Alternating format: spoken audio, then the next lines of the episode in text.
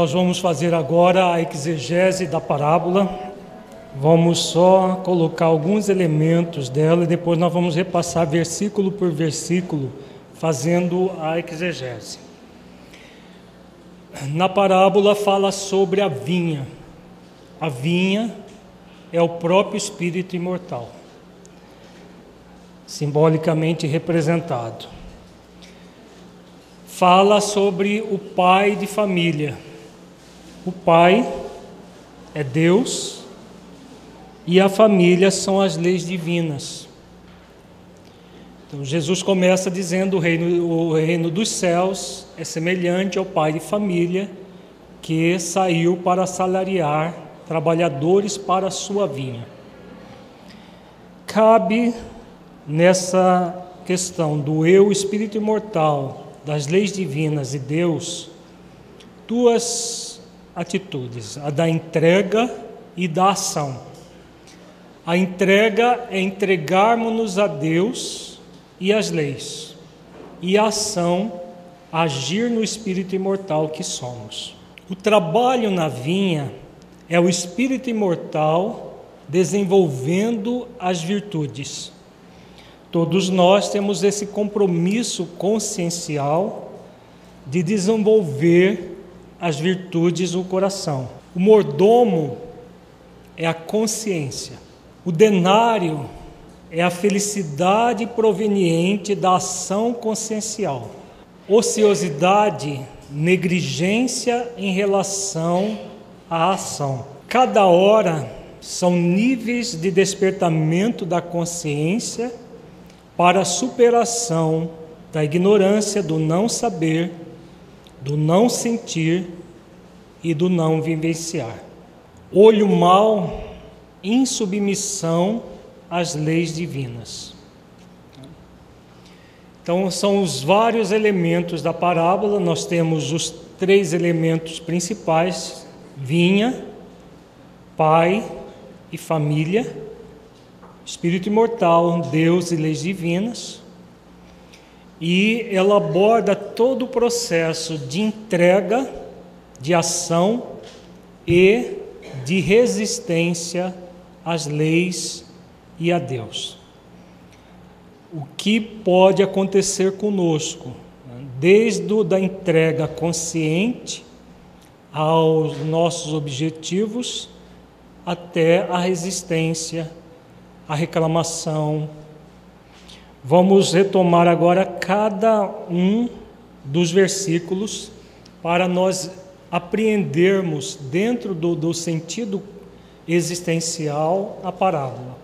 Vejamos, o reino dos céus é semelhante a um homem, pai de família, que saiu de madrugada a salariar trabalhadores para a sua vinha.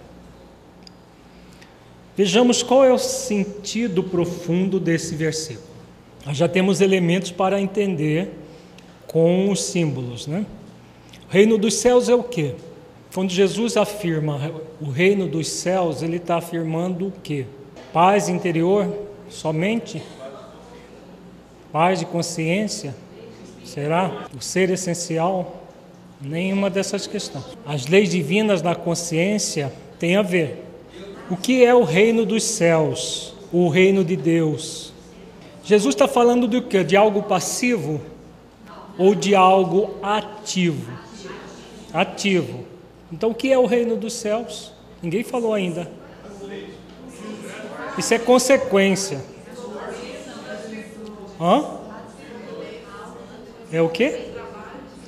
O trabalho evolutivo do ser buscando as virtudes, cumprindo as leis. Esse é o exercício do reino dos céus dentro de nós exercitar as virtudes do coração que é o trabalho na vinha, não é? O reino dos céus é semelhante ao homem pai de família que saiu de madrugada para quê? Para assalariar trabalhadores para a sua vinha. Nós não vimos que o trabalho na vinha é o trabalho interior de desenvolvimento das virtudes? Então, o que é o reino dos céus? Jesus não está falando que é semelhante?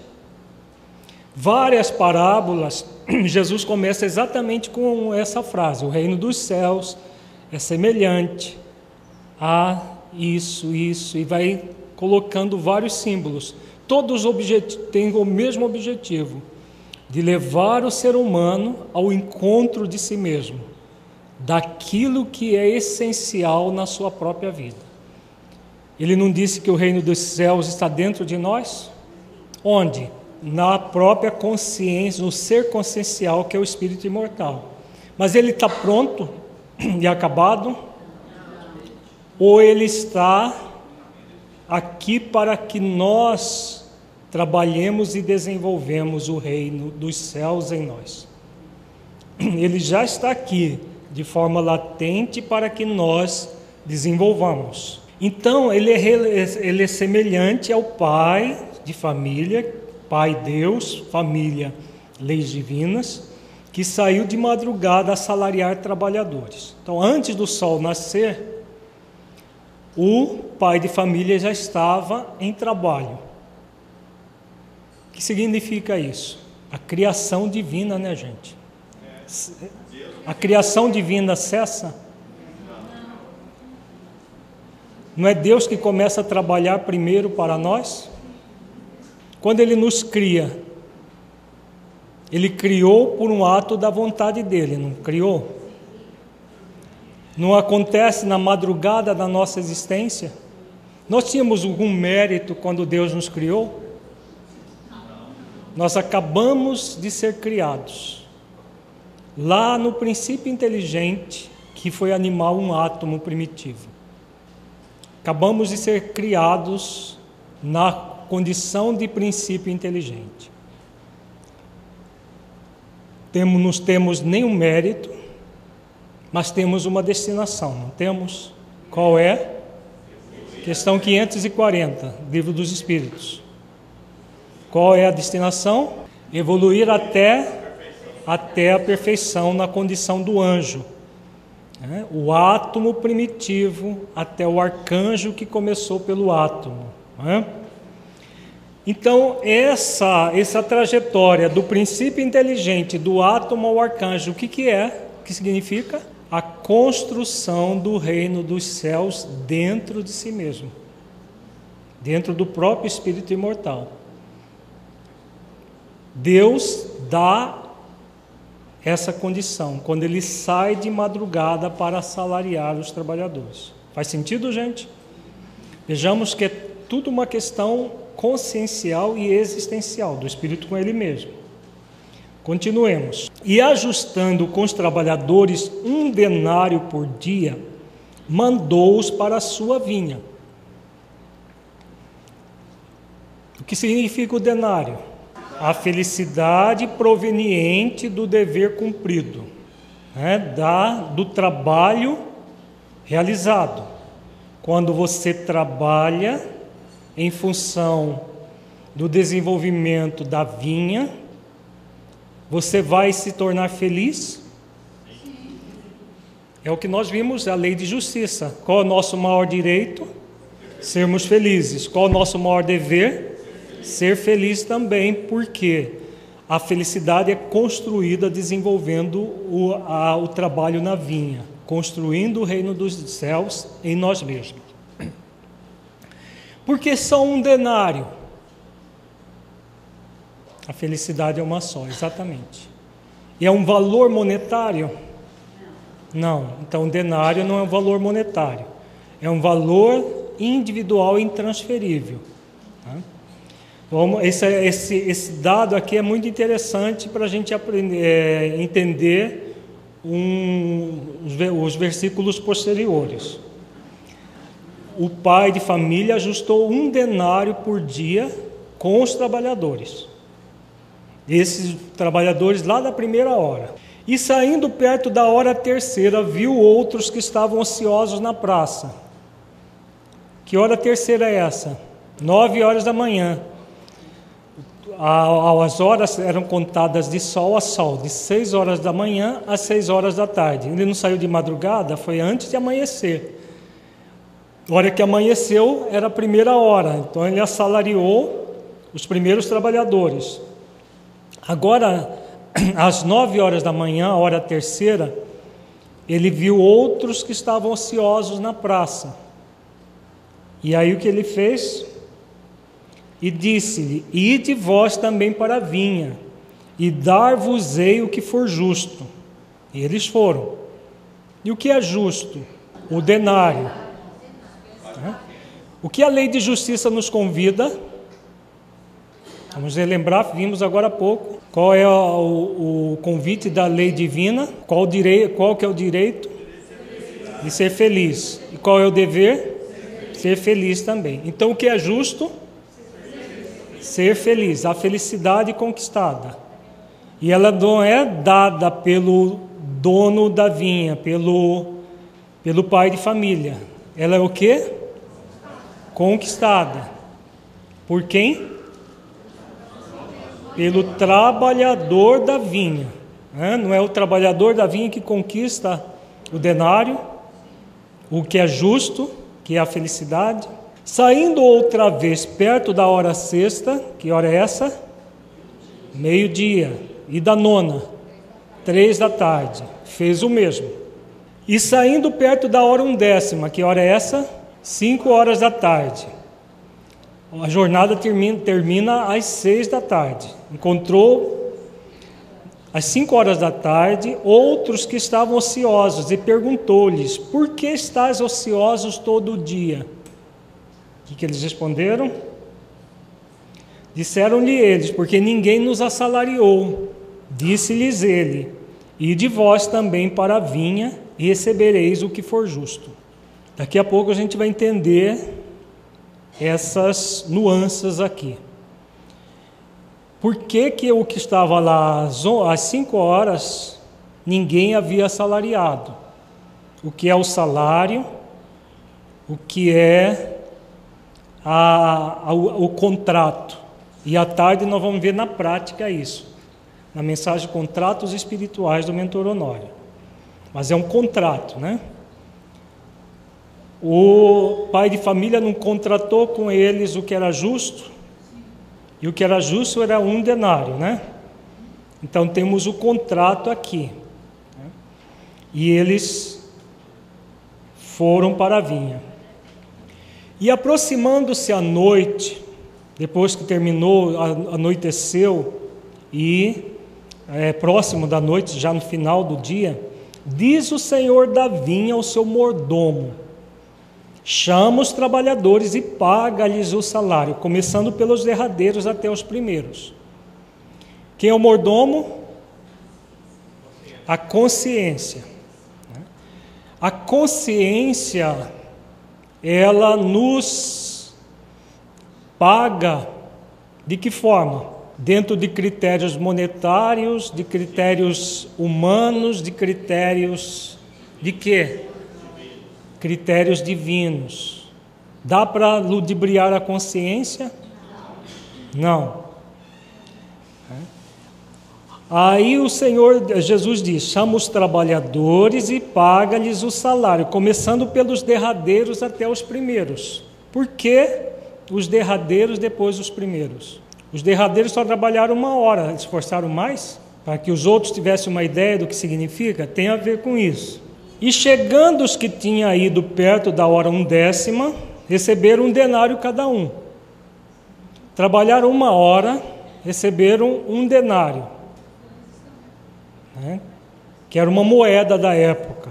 Para quem não sabe, denário é uma moeda da época. Então eles receberam um denário cada um.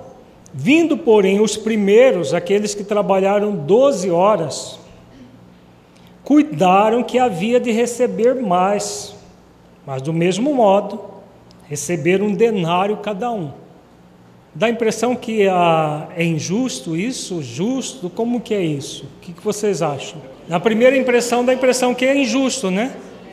Um trabalha uma hora, outro trabalha 12 horas e recebe um denário também. Depende do resultado do trabalho, é, tem a ver com isso. Vejamos como que os primeiros trabalharam. O denário não é a felicidade consciencial do dever cumprido?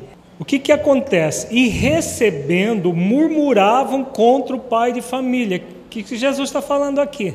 O que, que é murmurar? Reclamar. Né? Eles estavam reclamando do pai de família. O que, que significa isso do ponto de vista saindo do símbolo e vindo para a realidade? Era um trabalho o quê? Em troca de alguma coisa.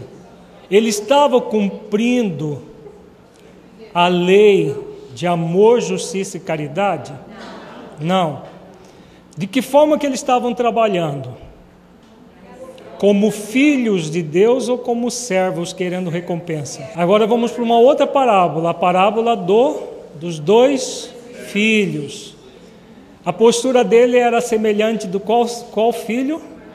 O filho mais velho, que ficou por obrigação com o pai para obter mais recompensas. E quando o pai recebe o seu irmão mais novo, doando tudo de novo para o irmão mais novo, ele fica extremamente contrariado e murmura contra o pai. Aqui não é a mesma coisa que Jesus está ensinando? Então, de que Jesus está falando? Na verdade, são posturas que nós temos dentro de nós. Quando nós realizamos o trabalho do bem, reclamando, nossa que droga, fim de semana inteiro inventaram o tal de seminário e a gente tem que ir, porque senão o que, que a Luísa vai pensar da gente? Ah, mas vou ter que ir. Só inventa moda, um seminário atrás do outro. Mas eu vou. Até que é bom quando eu vou lá, depois que eu chego fica até bom, mas o que, que significa isso? O trabalho do bem por obrigação. Quando a pessoa faz o trabalho do bem por obrigação, o que, que acontece com ela? Esses derradeiros trabalharam só uma hora e tu os igualaste conosco, que suportamos a fadiga e a calma do dia. Calma é o mormaço. Né? Os outros já trabalharam cinco horas da tarde, já estava o sol, já estava quase escurecendo, então fresquinho. E eles trabalharam lá das seis da manhã às seis da tarde suportamos a fadiga. Quando o trabalho do bem fadiga o trabalhador do bem, o que está acontecendo? Não tem jeito que chega no final, nossa, estou exausto, sugaram todas as minhas energias, por que esse trabalho, não sei o quê. Não tem pessoas que reclamam assim no trabalho do movimento espírita? São os servos que estão querendo, o trabalho é por recompensa. E aí eles reclamam. Quando recebe o denário, reclamam. Por quê? O que queria o filho mais velho na parábola dos dois filhos? Reconhecimento e ganhar mais para ele, privilégios. Né? Queria privilégios, queria mais do que o irmão. Não existem pessoas dentro do movimento que trabalham para receber privilégios, aplauso dos outros, é, ir para uma colônia espiritual, do mínimo, como o nosso lar depois que desencarnar, receber ah, as bênçãos do Dr. Bezerra de Menezes e outros espíritos luminares na hora que desencarna. que mais? Obsessor não pegar, né? Para obsessor não pegar. São várias as tentativas de barganha que a pessoa busca no trabalho do bem. É possível sentir felicidade agindo assim? Dá para entender por que, que esses trabalhadores não se contentaram com o denário oferecido? Não foi justo, não foi acordado um denário desde o início? Tanto para o que é, ia trabalhar 12 quanto que ia para trabalhar uma. Foi ajustado um denário. Porque o denário não é um, uma, uma cifra, é um estado de consciência. Mas se o trabalhador está trabalhando de uma forma não consciencial, é justo ele sentir alegria consciencial de algo que ele não está vivendo? Vejamos, o nosso seminário é consciência espírita. Então, no trabalho do bem, somente em sintonia com as questões profundas e superiores do sentido existencial do trabalho, é que nós vamos gozar o denário. A, a, a, o denário é a felicidade consciencial daquele que sente o dever cumprido. Não há um movimento de barganha, eu não vou trabalhar para isto ou para aquilo, porque senão acontece isso ou aquilo na minha vida. Eu não quero pegar obsessão, então vou trabalhar que, que é uma beleza para não ter nenhum obsessor na minha cola. Existem correntes dentro do movimento que foca nisso o tempo todo e fala isso para as pessoas. E elas dá-lhe fazer sopa, dá-lhe fazer isso, fazer aquilo, fazer aquilo, para não dar tempo nem para o obsessor chegar perto. E estão sendo orientados por espíritos fascinadores, muito sutis, mas estão. Que é o movimento, porque todo movimento que se afasta do consciencial profundo das leis divinas, Pode até dizer que é do bem, mas não é do bem, é do pseudo bem. Então, quando o movimento do espírito está nesse processo de exibição, nós vamos ver à tarde o movimento dos inibidos e dos exibidos. Os inibidos são os ociosos, e os exibidos são esses que estão se afadigando de tanto fazer coisas, achando que quanto mais fizerem, mais bênçãos terão, mas sem sintonia consciencial e existencial com a verdadeira proposta de Jesus, que é a transformação do espírito imortal. Exatamente isso que Jesus está tá ensinando aqui, dos trabalhadores que apesar do acordo, do contrato, era um contrato ligado a uma questão consciencial, eles estavam querendo privilégios. Por isso que o mentor Honório diz que todos nós, trabalhadores que estamos sendo sinceros, não estamos adquirindo créditos ainda estamos saudando débitos. O trabalhador sincero e aquele que trabalha efetivamente não como um servo, mas como um filho, em comunhão com o Pai. Agora imagina esse que estão trabalhando como servo, querendo recompensas, querendo créditos que ainda não fazem jus. O que, que pode acontecer consciencialmente? Como que uma liderança do centro espírita vai trabalhar com a pessoa, o trabalhador que está sempre reclamando é, da tarefa e se afadigando, trabalhando as questões conscienciais com ele. Por quê? Cabe à liderança primeiro trabalhar com ela própria. Porque se os líderes estão no mesmo time dos reclamadores, são cegos conduzindo cegos. Existem muitos centros espíritas, infelizmente, nessa condição. São cegos conduzindo cegos. Os próprios dirigentes vivem reclamando do trabalho do bem que fazem. Se estão reclamando, é porque não estão em sintonia consciencial com a tarefa.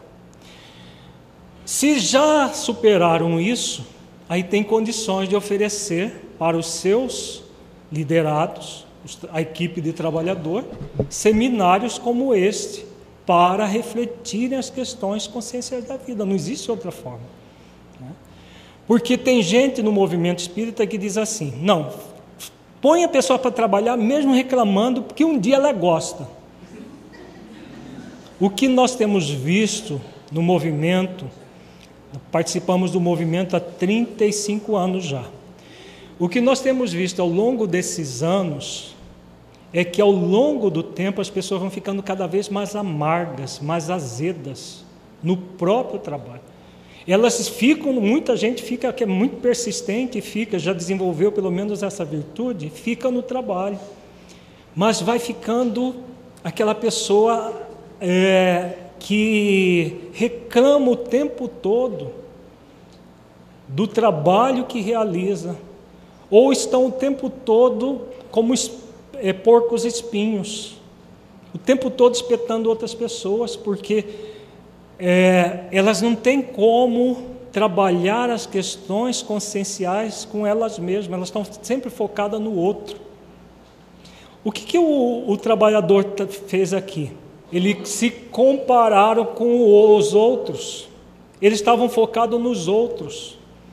Então, o, traba o trabalhador que se sente servo, ele não, se, não foca nele mesmo. Ele foca no que os outros estão fazendo, que os outros estão deixando de fazer, nos problemas que os outros eh, fazem ou deixam de fazer. Não focam em si mesmo nas questões conscienciais da vida. Então, nesse centro as pessoas não colaboram, porque nesse centro o tempo todo focado no outro e reclamando do bem que deveriam estar usufruindo como uma grande fonte de autotransformação.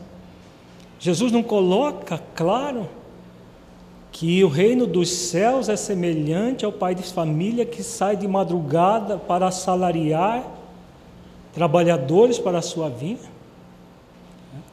Mas a pessoa reclama e fica ali reclamando. O tempo todo é, focada no outro, no que o outro deixou de fazer, que o outro é, fez de forma que ele não gostou, gera os milindres, geram todas as dificuldades que nós vemos no movimento espírita. Mas por que, que, que isso acontece?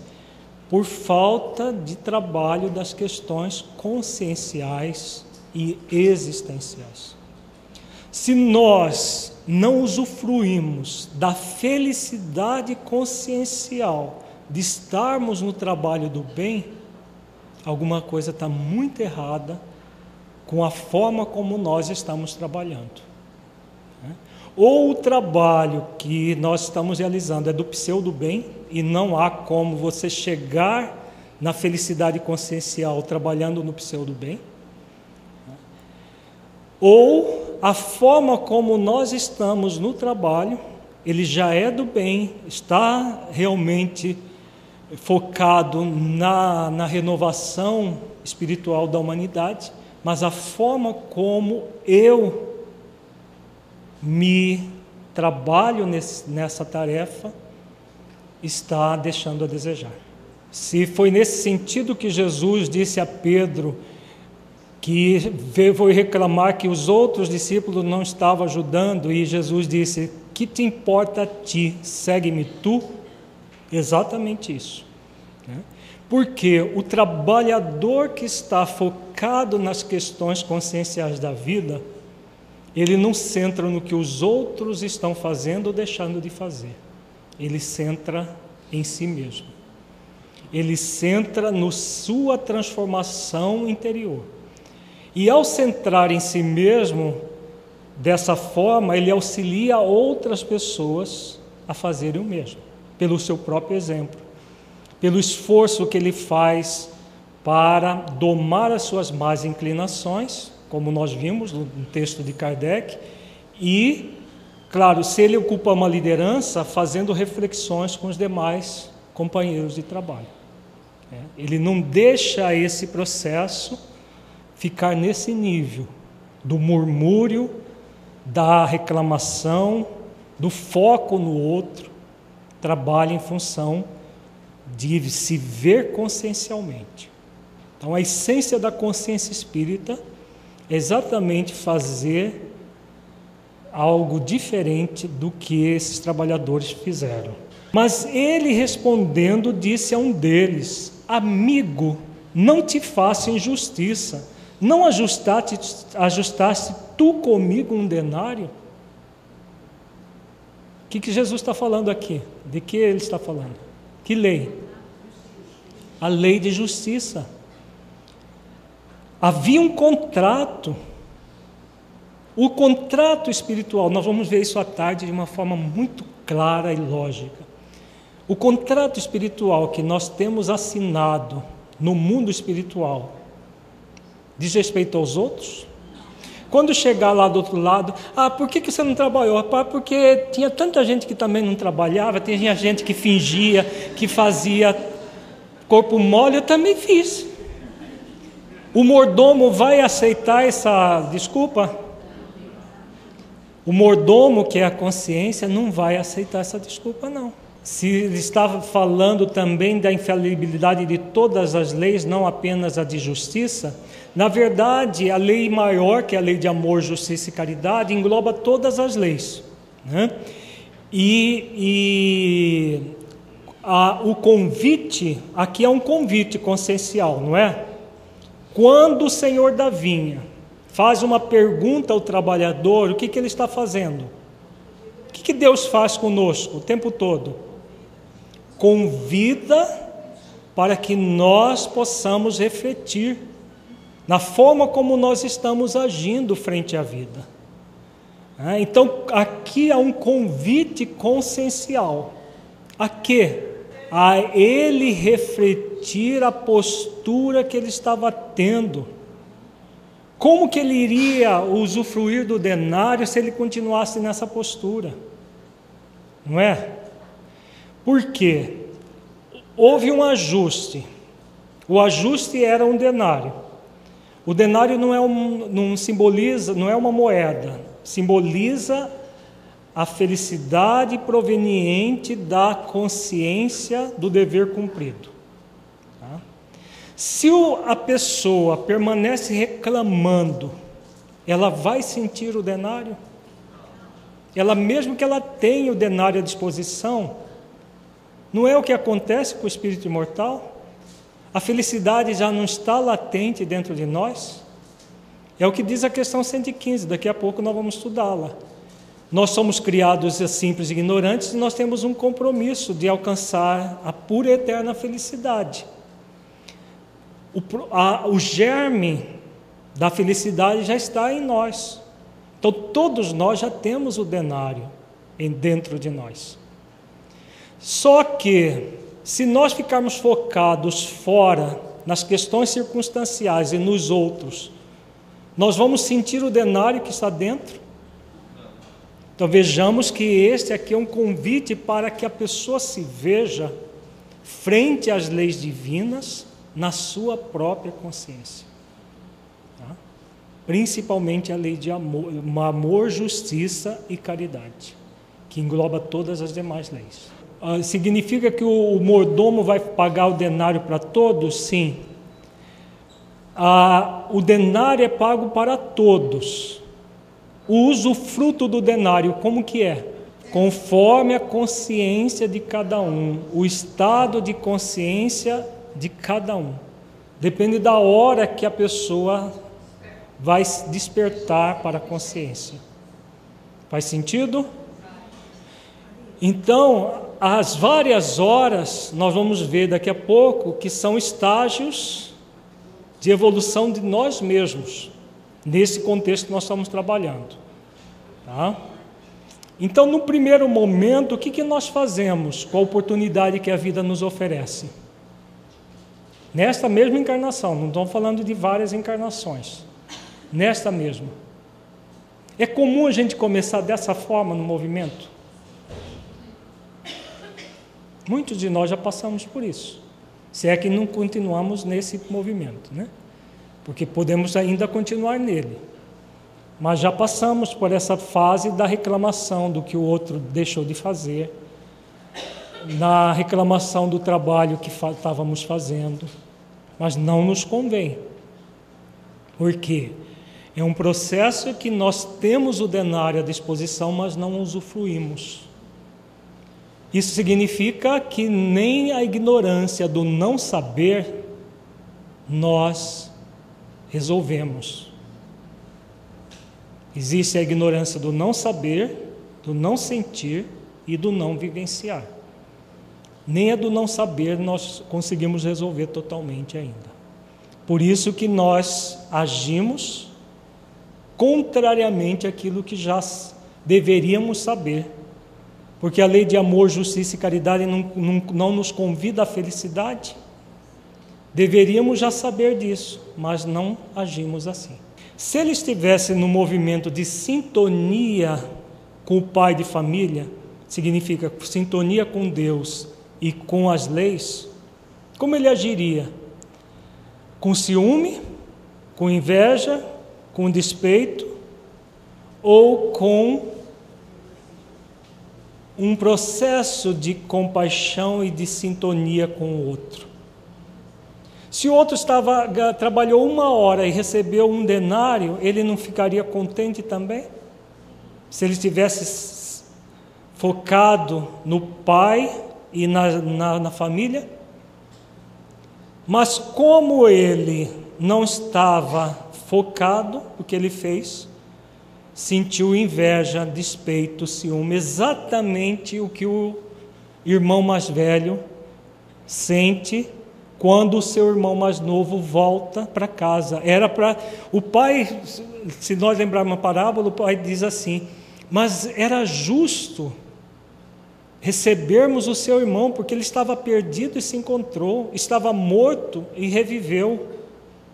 Não é justo uma pessoa que se arrepende ser acolhida, mas isso só em sintonia com a lei de amor, justiça e caridade. Como ele não estava nessa sintonia, o que, que ele achou? Ele entrou no movimento de despeito, de inveja, de ciúme do irmão. Aqui a mesma coisa. Ele entra num processo de ciúme, de inveja. O outro trabalhou uma hora só e ele trabalhou doze, coitado. Ele tinha que, tinha que ganhar mais.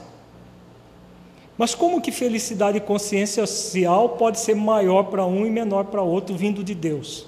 Dá para entender por que, que não tem como ser maior vindo de Deus? Não. É o usufruto que vai ser o maior ou menor se nós estivermos em sintonia com as questões conscienciais ou não. Faz sentido?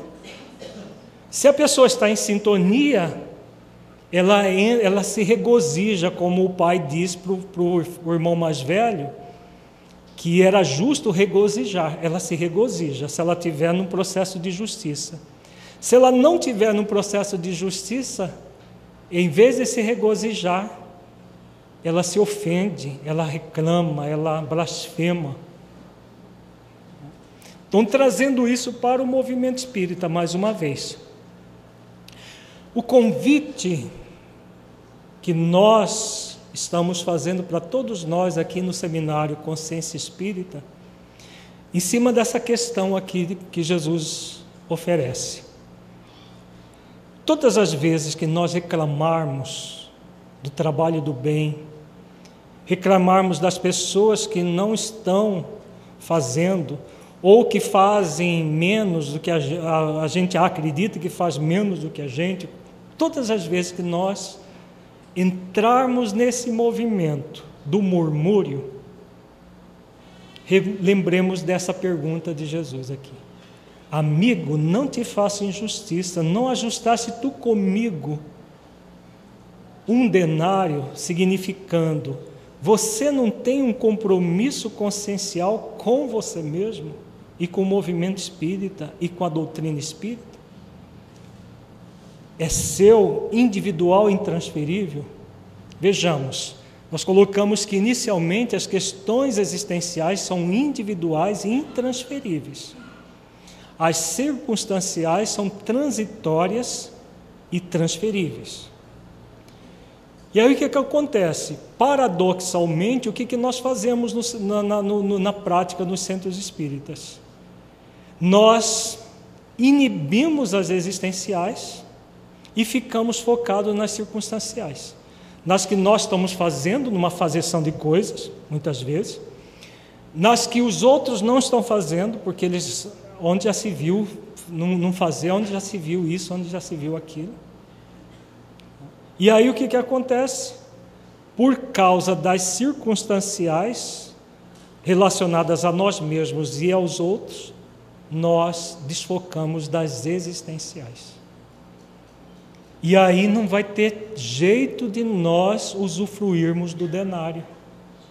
É o que aconteceu com o irmão Jacó. Ele fez muita coisa, ele era muito rico, então ele doou muita coisa para muita gente. Cestas básicas, foi muito, muita, muita coisa ele fez. Mas como ele não cuidou das questões existenciais, na hora de receber o denário ele não se sentia bem.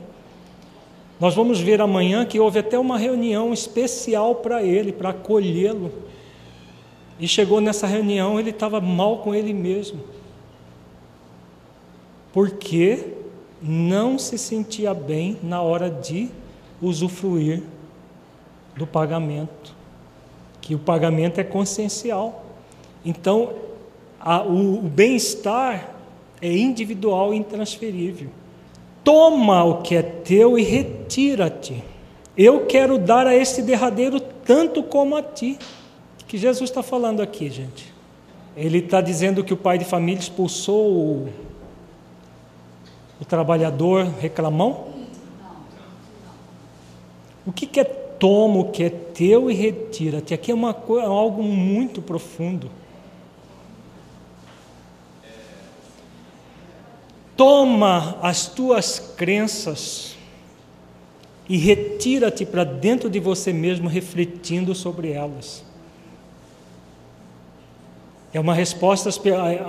Aqui a pessoa vai conseguir a resposta da, primeira, da pergunta anterior. Se eu estiver num processo de reclamação dentro da, das atividades espíritas, se eu estiver num, num movimento é, de perturbação focado no meu exterior e não no interior, o que, que eu estou fazendo? Eu estou baseado em crenças e valores falsos que estão desintonizados com as leis divinas, com a família, que estão em desintonia com o Pai, porque eu estou falseando valores. E aí, o que Jesus ensina? Que Deus sempre nos dá a oportunidade de nós nos retirarmos para dentro de nós com o que é nosso, com essas crenças e valores deturpados e refletamos qual é o grande objetivo desse seminário, chamado Consciência Espírita. Não é para que a gente saia daqui culpado, nossa, eu não estou fazendo como deveria e agora. Não é para isso, não. É para que cada um se retire para dentro de si mesmo e faça uma avaliação. Como eu estou agindo? Eu estou agindo focado no outro ou focado em mim, verdadeiramente? Eu estou focado em Deus e nas leis divinas, ou eu estou focado em questões puramente transitórias e me perturbando com elas? Então, o convite é esse retiro interior, não é ir para fora, ao contrário, é ir para dentro, retirar, pegar o que é nosso, crenças e valores deturpados retirar para dentro de nós e refletir sobre a forma como nós estamos vendo as coisas. Nós estamos vendo com uma ótica injusta. Porque não é justo ele dar o que é dele para o outro, como ele aprover. Não é o que Jesus ensina em que lugar de que Jesus ensina sobre isso? Seja feita a vossa vontade. Se a vontade de Deus é oferecer oportunidades, N que seja, para outras pessoas, ou para nós mesmos em outras circunstâncias, nós temos alguma coisa a ver com isso? Se é a vontade de Deus? Né? Então, eu quero dar a esse derradeiro tanto como a ti. Então, o que importa? É a frase que o Romildo lembrou de Pedro. Que te importa a ti? Segue-me tu. Se o outro está, não está fazendo, se o outro está assim, assado, que importa o outro? Segue-me você. Né? Reflita o que você está fazendo se essa questão tem a ver com a questão 919, 919A do Livro dos Espíritos, que Santo Agostinho ensina uma forma de se autoconhecer? Sim, exatamente. Porque esse retira-te é retira-te para dentro de você mesmo para que você conheça o que existe de equivocado dentro de você, que você acabou de receber o denário e não está usufruindo. Acabou de receber uma oportunidade de, é, de viver de uma forma consciencial a alegria de estar servindo na vinha do Senhor e não está usufruindo. Faz sentido? Porque nós não vimos que a vinha é o próprio espírito imortal e o trabalho da vinha não é o trabalho com ele mesmo desenvolvendo virtudes. E no trabalho para desenvolver virtudes, o que, que a pessoa faz? Reclama. Faz sentido? Num trabalho que é para desenvolver virtude, ela reclama que ficou 12 horas e outro só uma, mas como? Onde se viu? Se ele ficou 12 horas trabalhando as virtudes, não era para estar mais virtuoso do que o outro, que trabalhou só uma hora? Era. Mas significa o quê? Que ele trabalhou virtudes ou ele estava querendo recompensa naquele trabalho? Ele estava querendo mais recompensa. É o que acontece no movimento espírita da pessoa que fica no fazer coisas para obter recompensas, privilégios. Ela não foca no denário, na questão consciencial. Ou não, é, não me é lícito fazer o que quiser do que é meu? Quem é que nos, nos convida para o trabalho? Foi a presidente da, do nosso centro, da federação, o presidente, o... quem é que convida para o trabalho? Hã? A consciência? Deus e podemos dizer que também Jesus, porque Jesus é o caminho que nos leva a Deus, né? Ele é o nosso modelo e guia. Então, quem é que nos convidou para estar no trabalho que nós fazemos no movimento espírita? Jesus. Jesus, representando o pai de família. Não é lícito ele fazer o que ele quiser do que é dele? Sim, é lícito ele fazer o que quiser. Então ele convida N pessoas para a tarefa. Qual é o foco de cada trabalhador? Qual deveria ser? O que ele faz, não o que o outro está fazendo ou deixando de fazer. Né? O é mal teu olho porque eu sou bom? E que Jesus está falando aqui? Da insubmissão à vontade de Deus. E que mais? Deus criou os espíritos bons e maus? Simples e ignorante. E cada um tem o livre-arbítrio para escolher entre o bem e o mal. O bem não é sempre divino? É mal o teu olho porque eu sou bom? O bem não é sempre divino e o mal? Nós é que criamos, não é? De que Jesus está falando aqui também? Nós já vimos o que é o olho mau. O que é o olho mau? O olho mau é o espírito que não quer o quê? Cumprir as leis divinas. Quando nós não cumprimos as leis divinas, nós enveredamos pelo mal. E vamos nos afastar do quê? Nós vamos nos afastar da felicidade, gente, não é? Quanto mais nós nos afastamos do bem, se é a felicidade proveniente do bem, então o que está acontecendo aqui com o trabalhador? Trabalhou 12 horas, veja bem, trabalhou 12 horas, na hora de usufruir os benefícios do trabalho, o que, que aconteceu com ele? Reclamão. Porque ele não queria cumprir a lei. A lei é de amor, justiça e caridade. Ele não queria cumprir a lei. Se poderia ser um mecanismo de projeção, é exatamente isso.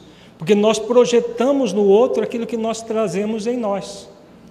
Não existe injustiça sob a ótica divina, existe? Mas e a humana? Nós não achamos muitas vezes que Deus é injusto? Que onde já se viu fazer isso, fazer aquilo? Por quê? Porque nós projetamos a nossa forma injusta em Deus. Então, no trabalho do bem, o que é injusto no trabalho do bem? Quando você está realizando o trabalho do bem de verdade, nós não estamos falando do seu do bem, o bem de verdade. O que é injusto? O foco nas questões circunstanciais que não lhe dizem respeito. Não é o que o trabalhador estava focado? O outro receber um denário, trabalhou uma hora. Ele trabalhou 12, recebeu um denário, mas o acordo era receber um denário. Aquilo dizia respeito a ele? Aquela circunstância dizia respeito a ele? Não. Quando ele desfoca da, da, daquilo que não diz respeito a ele, o que, que ele desfoca também?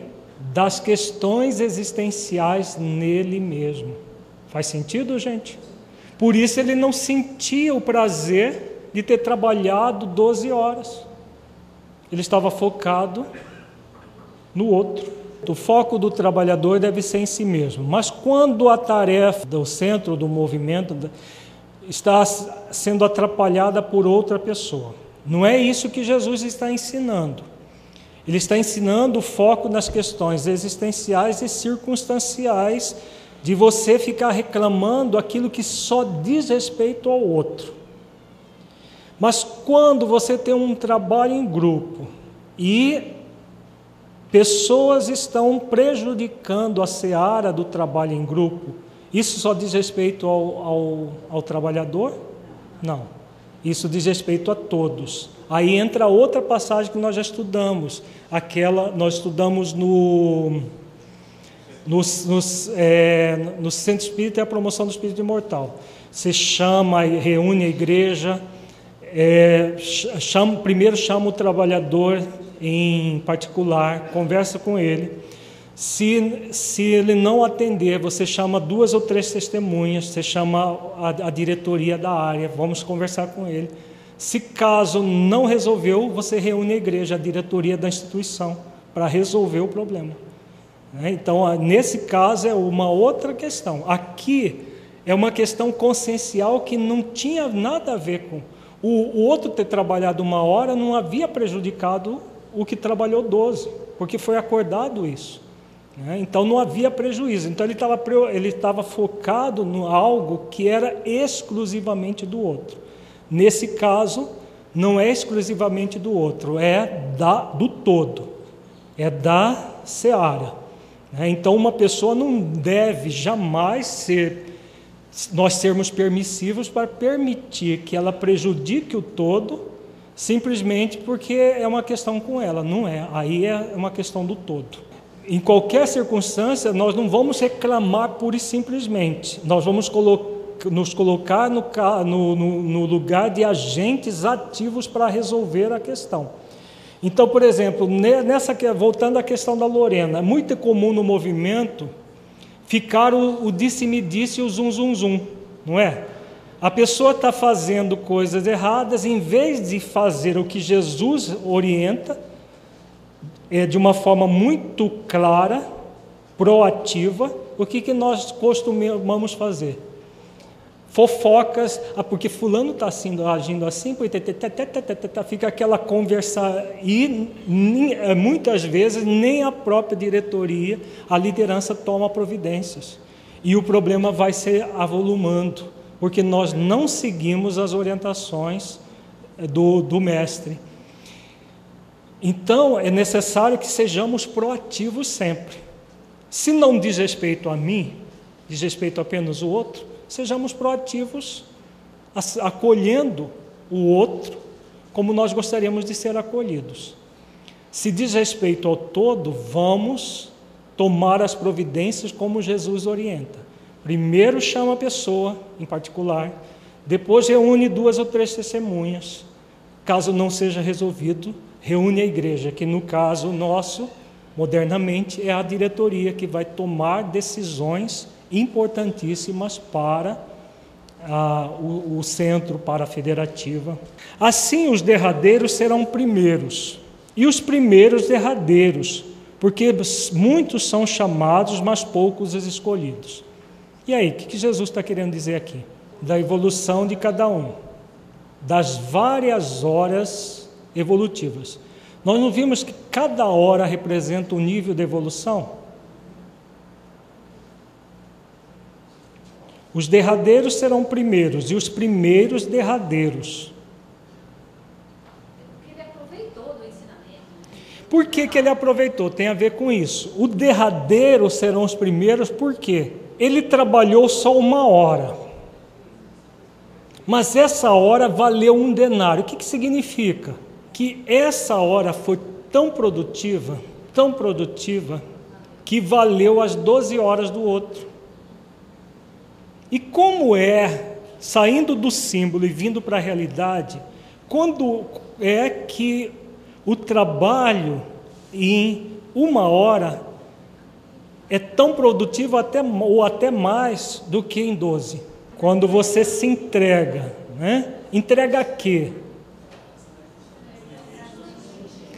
Se você se entrega no limite das forças, mas nós já vimos aqui o que, que representa isso? No texto de Kardec dos bons espíritas. Primeiro você supera o quê? Pela reflexão, você vai superar a ignorância do não saber. Não é, não é o que lá Kardec fala? Primeiro a pessoa compreende a doutrina. Depois, ele sente a doutrina dentro de si. Ignorância do não sentir sendo superada. Depois, o que, que ele faz? Kardec diz, nós vimos lá no texto, ele aplica na sua vida. O que, que é isso? Superação da ignorância do não vivenciar. Quando nós vivemos a doutrina dessa maneira, nós vamos ser mais produtivos ou não? Vejamos que essa undécima hora é um estado de consciência. De que tipo? Desperta, consciência mais elevada, exatamente isso. Em que ele, trabalhador, assimilou no nível do saber, do sentir e do vivenciar a doutrina dentro de si. Então, ele não é o que vem derradeiro, de, em termos evolutivos, não vem por último isso? Ou a gente vivencia antes de saber? Vivencia antes de sentir. Não é? O derradeiro é a vivência plena da aplicação dentro de nós mesmos. Os derradeiros serão primeiros. Primeiros no quê? Quando é que é possível sentir o denário? Só nessa condição. Na outra condição, você pode receber o denário? Pode, mas não sente. Não foi o que todo mundo não recebeu o denário? Mas não sente o denário em si. Faz sentido, gente? Por isso que os derradeiros serão os primeiros, e os primeiros derradeiros. Se a pessoa ainda não trabalhou em si mesma o sentimento e a vivência da doutrina, ele pode trabalhar no bem? Pode ou não? Pode. Tem muita gente fazendo isso. Até aos trancos e barrancos, como se diz. É o caso do, do Frederico Figner. Ele trabalhou assim, foi um trabalhador eficaz do ponto de vista do trabalho fora de si. Ele disse que ele não foi eficaz no trabalho com ele mesmo. Em que aconteceu? Nós vamos ver isso amanhã em detalhes, nas falas dele mesmo. O que, que aconteceu quando ele foi receber o denário? ele não sentiu. Ele chegou de reclamar até com Emmanuel, porque André Luiz tinha direito de escrever e ele não tinha, porque ele queria, porque queria mandar notícia. E Emmanuel disse para ele que André Luiz estava escrevendo coisas para a família universal e ele queria mandar recados específicos.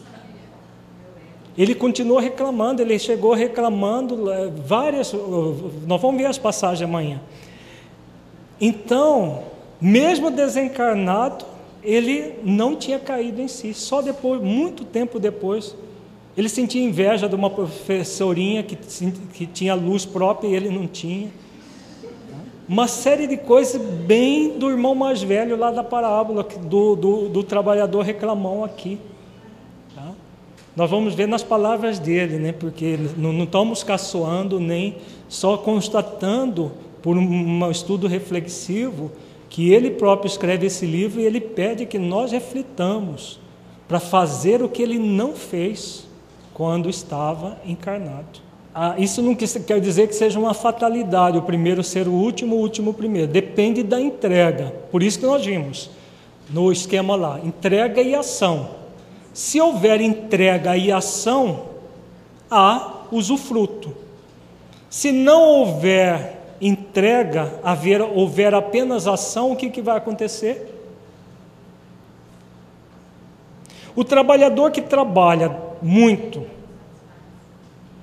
mas sem se entregar às leis, só agindo, na ação da, do fazer coisas, ele não vai usufruir o denário. Sim, vai cansar-se, vai reclamar, mesmo desencarnado, e vai até cair em si, que o processo é interior de sentir as leis dentro de si, desenvolvendo virtudes. Porque a ação no bem fora, sem a ação do bem dentro, o que, que vai proporcionar para nós?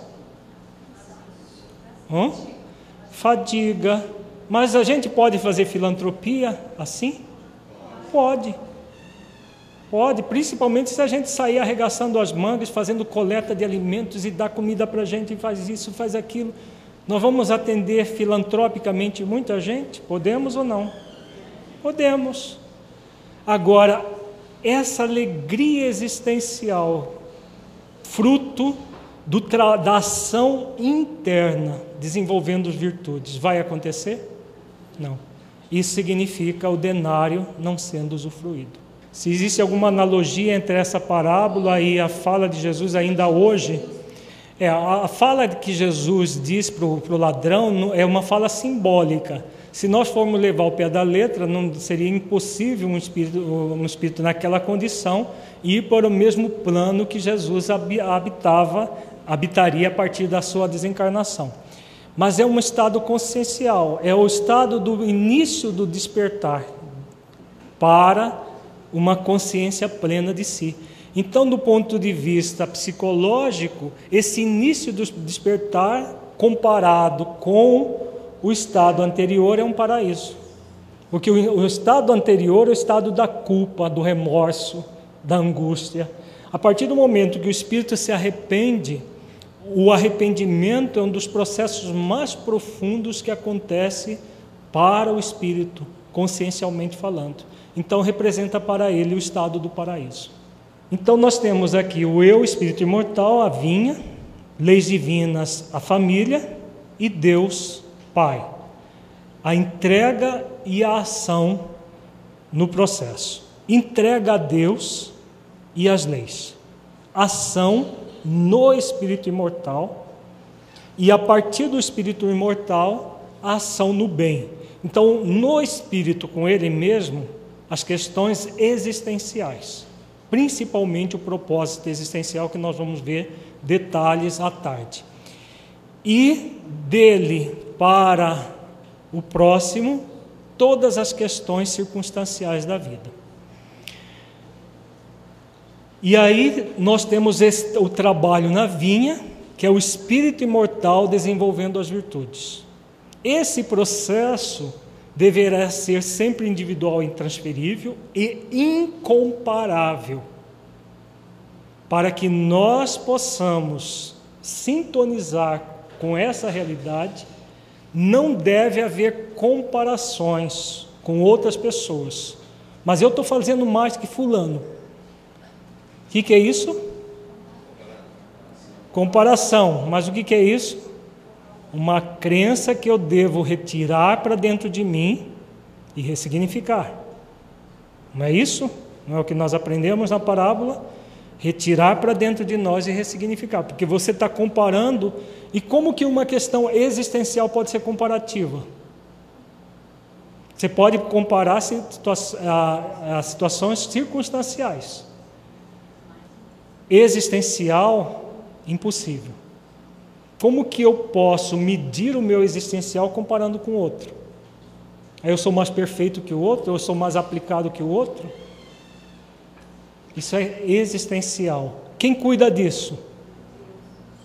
Quem é que cuida disso em nós? O mordomo. É o mordomo. O mordomo vai entregar o denário de acordo com, com a ação de cada um. Não é o que Jesus ensina a cada um segundo as suas obras. Mas Jesus estava falando das obras de fora ou das obras de dentro? Das obras de dentro, em primeiro lugar. As obras de fora são consequência.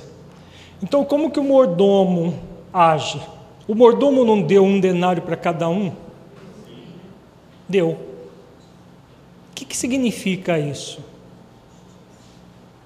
Tem a ver com a última frase lá do, do nós não comentamos isso de propósito para comentar agora.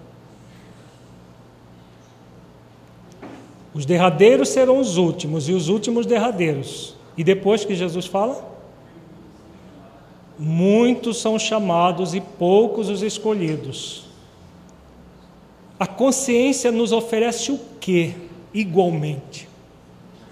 Vejamos que a felicidade é o efeito do que?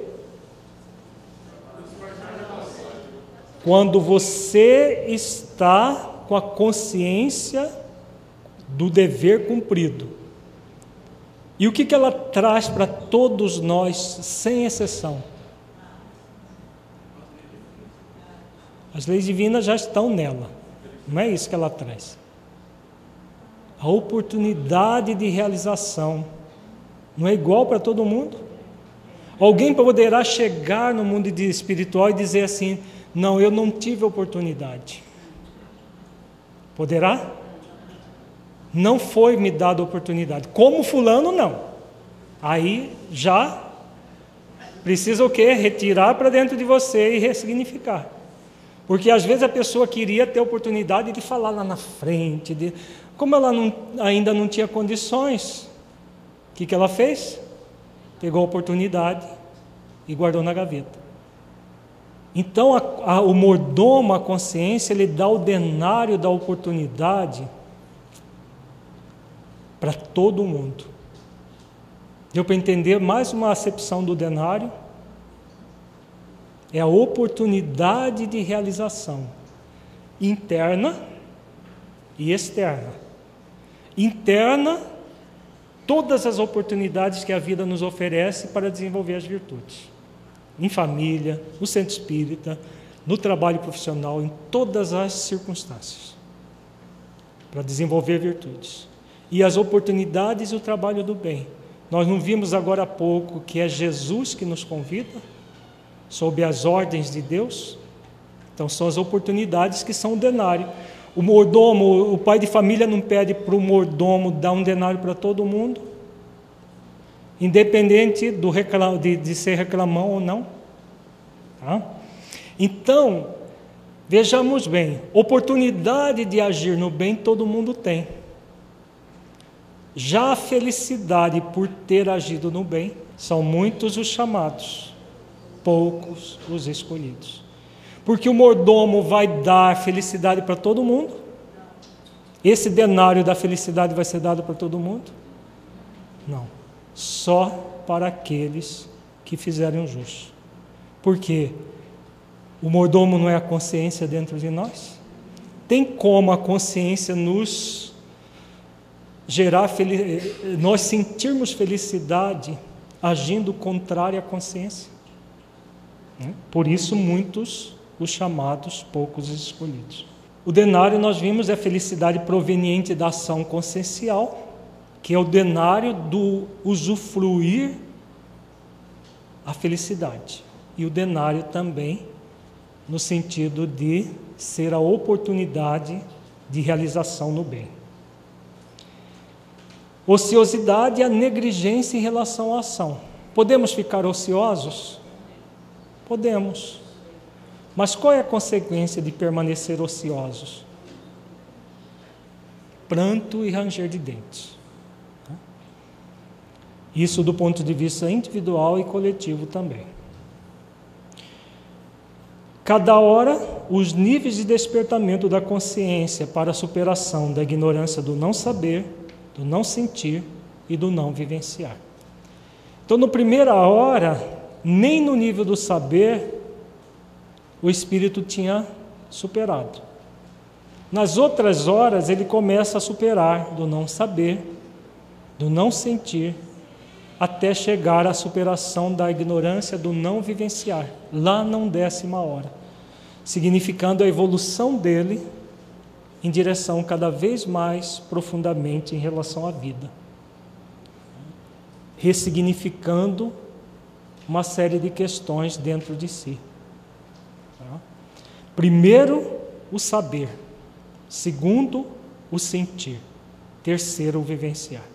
Sabendo que o saber é o, mais, é o menos trabalhoso. O sentir, trabalho constante, múltiplos exercícios para sentir. A partir do momento que nós vamos sentindo, imediatamente começa a vivenciar. Então, aquilo que, que vimos lá no texto dos bons espíritos. Compreender a doutrina apreendendo em nós. Então, você compreende intelectualmente, não é? Depois você apreende reflexivamente. Aí, sentir a doutrina dentro de nós e aplicá-la em nossas vidas. Então, essa é a superação de nós mesmos em diferentes momentos da nossa vida. Todos nós estamos tendo esse mesmo convite consciencial. É o convite do mordomo de superar esses três níveis de consciência. Nós temos a existência inteira para superar. Claro que não é uma existência só que a gente vai superar totalmente, são várias existências. Mas nesta existência, especificamente, nós temos os convites.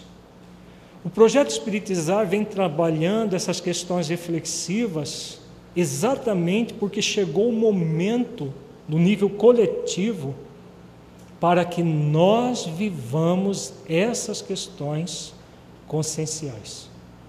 O movimento espírita amadureceu o suficiente para que nós saiamos do simples saber mergulhemos no sentir e desenvolvamos as aplicações na nossa vida. Você vai sentir o seminário a partir do momento que você vai trazendo diariamente para dentro da sua vida. Por exemplo, aquelas perguntas conscienciais que Jesus faz, que nós fizemos saindo da parábola e trouxemos para o nosso dia a dia, Todas as vezes que eu estiver reclamando do trabalho do bem que eu estou fazendo, eu devo refletir sobre a minha atitude. Todas as vezes que eu reclamar de alguém, do, do bem que o outro não está fazendo, eu devo refletir sobre a minha atitude. Ah, o meu, a minha forma de pensar. Claro, tirando aquela questão do mal é, interferir no coletivo. Nós não estamos falando de permissividade, mas de olhar para dentro de nós para você se oportunizar sentir. Por quê? O saber, como nós dissemos, é menos trabalhoso, apesar de dar um trabalho danado. Né? Porque é muito, muitos e muitos estudos de obras sérias de, do Evangelho de Jesus, das obras básicas, obras subsidiárias idôneas, para que a gente apreenda a doutrina, como Kardec fala. Múltiplos estudos, não vamos achar que o saber é uma coisinha que a gente é, aprende lendo romance tipo Violeta na Janela. Né? Pura ilusão. São romances recreativos, água com açúcar, que não ensina nada. Tem gente achando que a, aprende a doutrina espírita lendo romances, água com açúcar. Não, não é possível. Múltiplos estudos. Tá? Uma vez feitos esses estudos, você vai superando gradualmente a ignorância do não saber. Já a ignorância do não sentir é diário, trazendo para dentro da sua vida. Como é isto para mim? Como é que eu me sinto em relação a esta questão. Quando você faz isso, gradualmente você vai abrindo o coração para captar os conteúdos espíritas que fazem sentido na sua vida, o sentido existencial na sua vida. A partir do momento que você sabe, sente, você vivencia, é automático o processo. Saber sentir, vivenciar. Saber sentir e vivenciar. Você vai aplicando, porque não tem como você trazer para dentro da sua vida, refletir profundamente sobre isso, sentir no coração e depois não aplicar. Você aplica é, automaticamente, não é automaticamente, mas é, consciencialmente. Porque você vai aplicando, porque você vai sabendo e sentindo, não tem como não aplicar. Como espírito imortal você vai fazer. Sim, só didática para. Não, não. Eu vou ficar 10 anos só estudando a doutrina. Depois eu vou ficar 10 anos só sentindo a doutrina. Depois. Não, não é assim.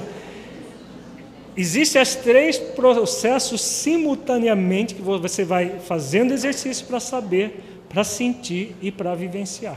Tá? Se essa fala tem a ver com aquilo que Joana fala no livro Conflitos Existenciais, sobre a questão do vazio existencial que é um movimento, esse movimento seria o movimento de preencher esse vazio, é exatamente isso. Porque o vazio existencial é a ausência de sentido. A partir do momento que você vai sabendo a verdade, sentindo a verdade e vivenciando a verdade, o que, que você está fazendo? Você está se plenificando, está enchendo, preenchendo a sua vida de sentido. E ao preencher a sua vida de sentido, o que você está fazendo? Construindo o reino dos céus dentro de você mesmo. Porque o reino dos céus é semelhante a um pai de família que saiu de madrugada para assalariar, assalariar trabalhadores para a sua vinha. Não é como Jesus começa a parábola? Belíssima, não é? Vamos praticá-la? Vamos?